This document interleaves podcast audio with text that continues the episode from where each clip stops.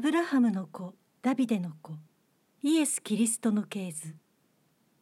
アブラハムはイサクを設けイサクはヤコブをヤコブはユダとその兄弟たちをユダはタマルによってペレツとゼラをペレツはヘツロンをヘツロンはアラムをアラムはアミナダブをアミナダブはナフションをナフションはサルモンをサルモンはラハブによってボアズをボアズはルツによってオベドを。オベドはエッサイを。エッサイはダビデ王を設けた。ダビデはウリアの妻によってソロモンを設けソロモンはレハブアムを。レハブアムはアビアを。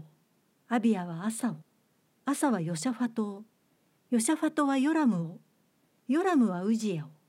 ウジヤはヨタムを。ヨタムはアハズを。アハズはヒゼキヤを。ヒゼキヤはマナセを。マナセはアモスを。アモスはヨシアを。ヨシアはバビロンへ移住させられた頃エコンヤとその兄弟たちを設けた。バビロンへ移住させられた後エコンヤはシャルティエルを設けシャルティエルはゼルバベルをゼルバベルはアビウドをアビウドはエリアキムをエリアキムはアゾルをアゾルはサドクをサドクはアキムを。アキムはエリウドを。エリウドはエレアザルを。エレアザルはマタンを。マタンはヤコブを。ヤコブはマリアの夫ヨセフを設けた。このマリアからメシアと呼ばれるイエスがお生まれになった。こうして全部合わせるとアブラハムからダビデまで14代ダビデからバビロンへの移住まで14代バビロンへ移されてからキリストまでが14代である。イエス・キリストの誕生の次第は次のようであった。母マリアはヨセフと婚約していたが二人が一緒になる前に精霊によって身ごもっていることが明らかになった。夫ヨセフは正しい人であったのでマリアのことを表沙汰にするのを望まず密かに縁を切ろうと決心した。このように考えていると主の天使が夢に現れて言った「ダビデの子ヨセフ。恐れず妻マリアを迎え入れなさい。マリアの胎の子は精霊によって宿ったのである。マリアは男の子を産む。その子をイエスと名付けなさい。この子は自分の民を罪から救うからである。このすべてのことが起こったのは主が預言者を通して言われていたことが実現するためであった。見よ乙女が身ごもって男の子を産む。その名はインマヌエルと呼ばれる。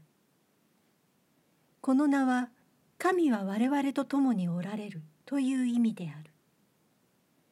ヨセフは眠りから覚めると主の天使が命じた通り妻を迎え入れ男の子が生まれるまでマリアと関係することはなかった。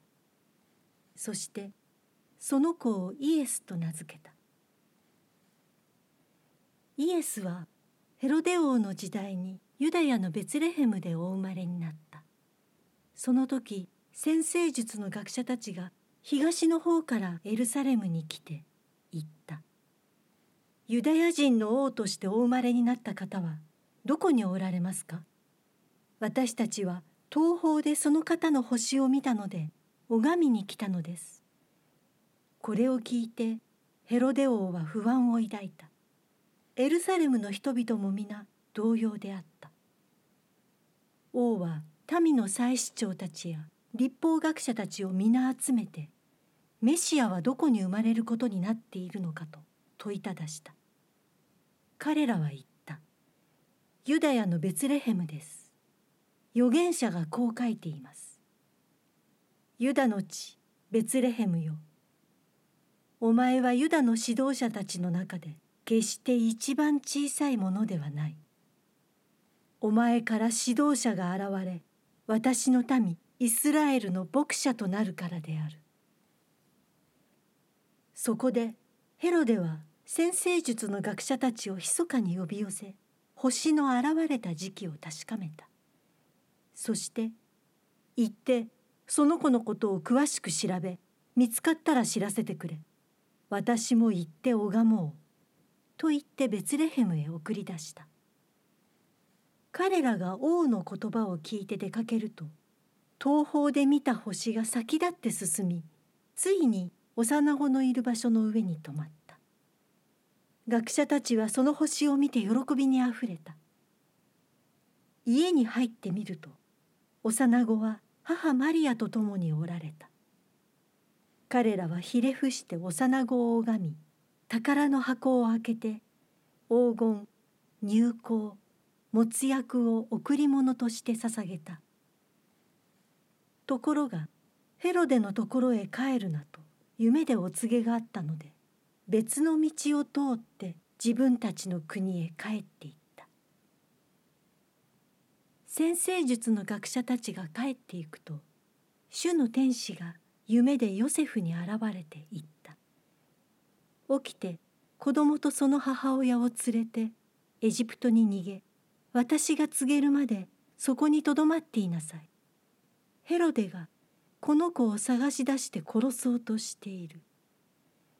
ヨセフは起きて夜のうちに幼子とその母を連れてエジプトへ去りヘロデが死ぬまでそこにいた。それは私はエジプトから私の子を呼び出したと主が預言者を通して言われていたことが実現するためであった。さてヘロデは先生術の学者たちに騙されたと知って大いに怒った。そして人を送り学者たちに確かめておいた時期に基づいてベツレヘムとその周辺一帯にいた2歳以下の男の子を一人残らず殺させた。こうして預言者エレミアを通して言われていたことが実現した。ラマで声が聞こえた。激しく嘆き悲しむ声だ。ラケルは子供たちのことで泣き慰めてもらおうともしない。子供たちがもういないから。ヘロデが死ぬと主の天使がエジプトにいるヨセフに夢で現れて言った。起きて子供とその母親を連れイスラエルの地に行きなさい。この子の命を狙っていた者どもは死んでしまった。そこでヨセフは起きて幼子とその母を連れてイスラエルの地へ帰ってきた。しかしアルケラオが父ヘロデの後を継いでユダヤを支配していると聞きそこに行くことを恐れた。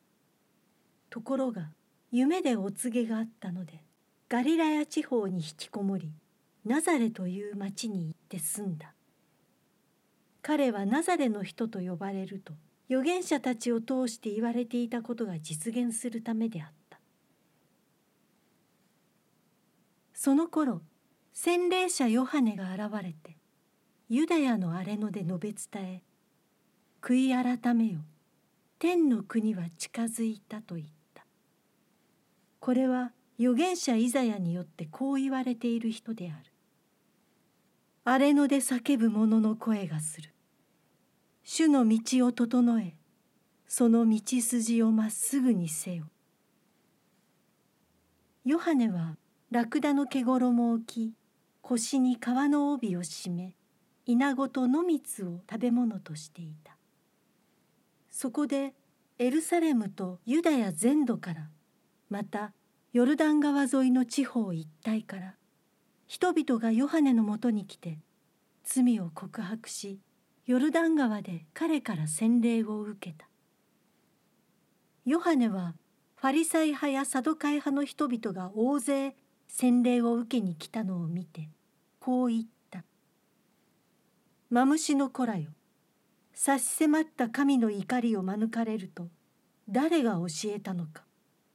悔い改めにふさわしい実を結べ。我々の父はアブラハムだなどと思ってもみるな。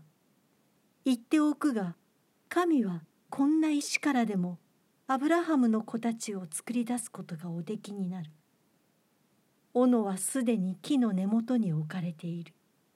良い実を結ばない木は皆切り倒されて火に投げ込まれる。私は悔い改めに導くためにあなたたちに水で洗礼を授けているが私の後から来る方は私よりも優れておられる。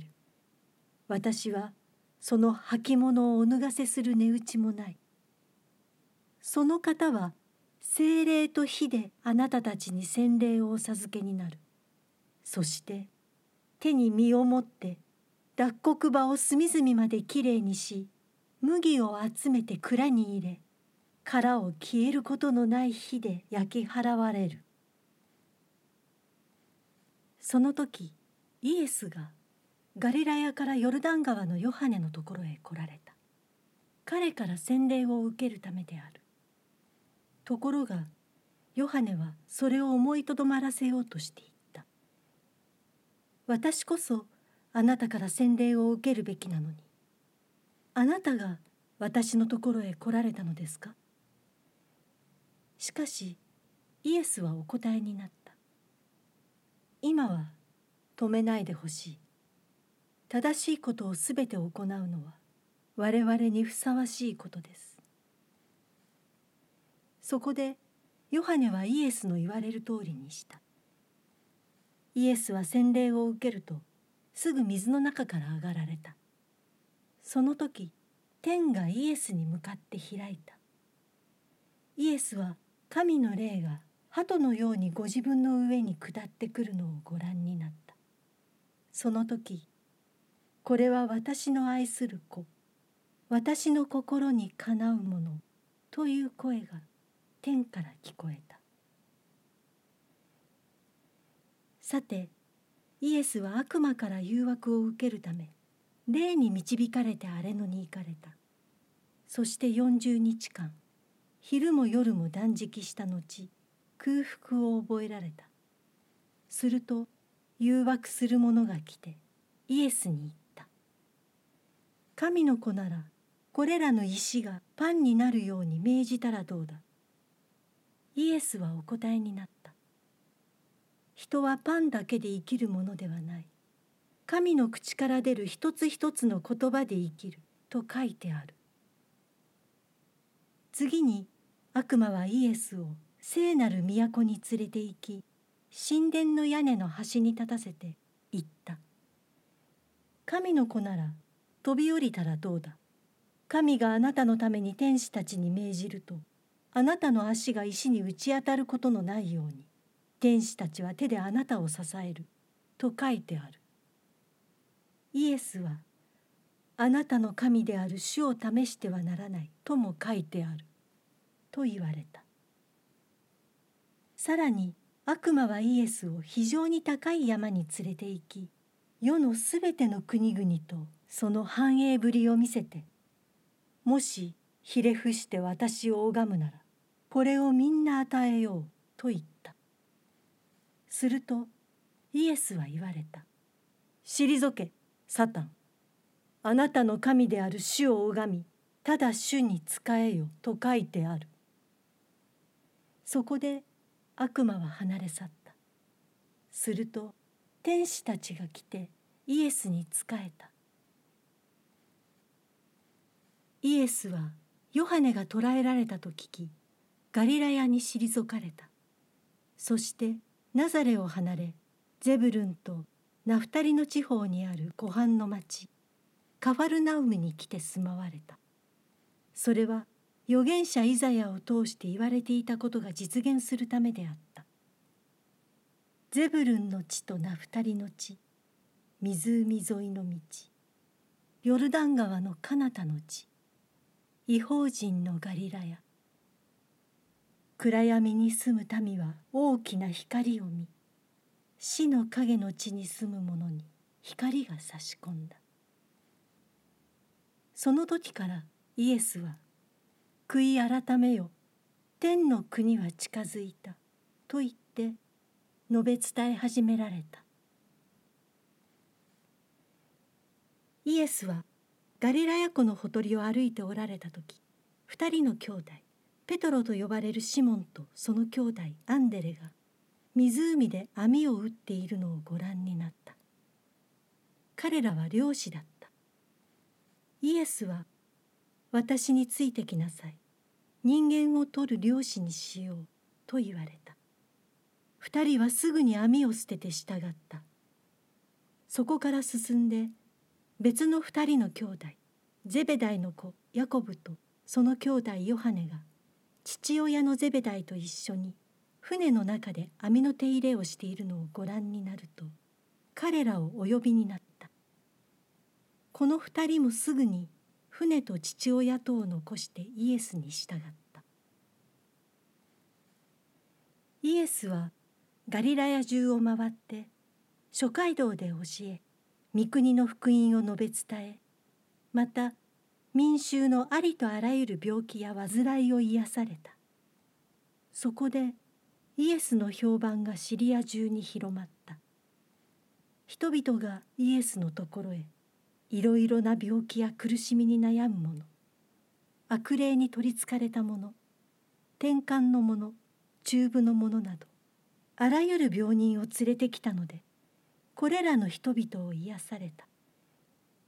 こうしてガリラヤデカポリスエルサレムユダヤヨルダン川の向こう側から大勢の群衆が来てイエスに従った。